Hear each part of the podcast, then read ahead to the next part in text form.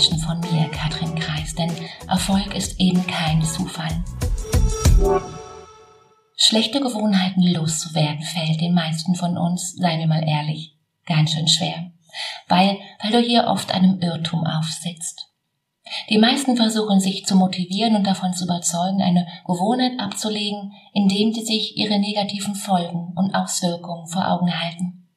Doch genau das ist der falsche Weg. Klar, wenn wir rauchen oder zu viel Zucker essen, dann wirkt sich genau das auf deine Gesundheit aus. Und das tut nicht gut.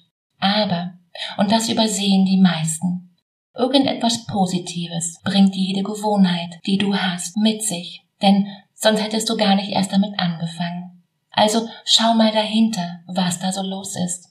Eine Portion guter Laune dank Serotoninkick, ein Stressventil oder einfach nur Geborgenheit. Hinter jeder Gewohnheit steckt ein Bedürfnis, das befriedigt werden will. Bedeutet, sieh Gewohnheit nicht als feindliche Last, sondern schließe erst einmal Freundschaft mit ihr. Akzeptiere sie und ergründe, was diese dir Positives bringt. Dann und erst jetzt kannst du entweder an der Ursache etwas tun, also wenn die Gewohnheit zum Beispiel ein Stressventil ist, sollten wir möglichst unseren Stress reduzieren oder dir eine Alternative überlegen, um das Bedürfnis dahinter zu befriedigen. Ein Beispiel. Statt unbedingt auf eine schlechte Gewohnheit verzichten zu wollen, kannst du dir ruhig eine Ersatzgewohnheit überlegen, die besser für uns ist. Klingt auf den ersten Moment vielleicht nicht ganz gleichwertig, aber wenn du weniger Wein trinken willst, dann ist es vielleicht einfacher, stattdessen ein Glas Traubensaft zu zelebrieren, als dir gar nichts einzuschenken. Mach dein Gehirn zu deinem Partner in Crime. Biete ihm positive Anreize für jeden noch so kleinen Erfolg.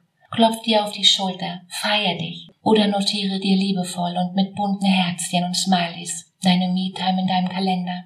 Ganz egal, Überzeug dein Gehirn davon, dass das Leben ein Kracher ist.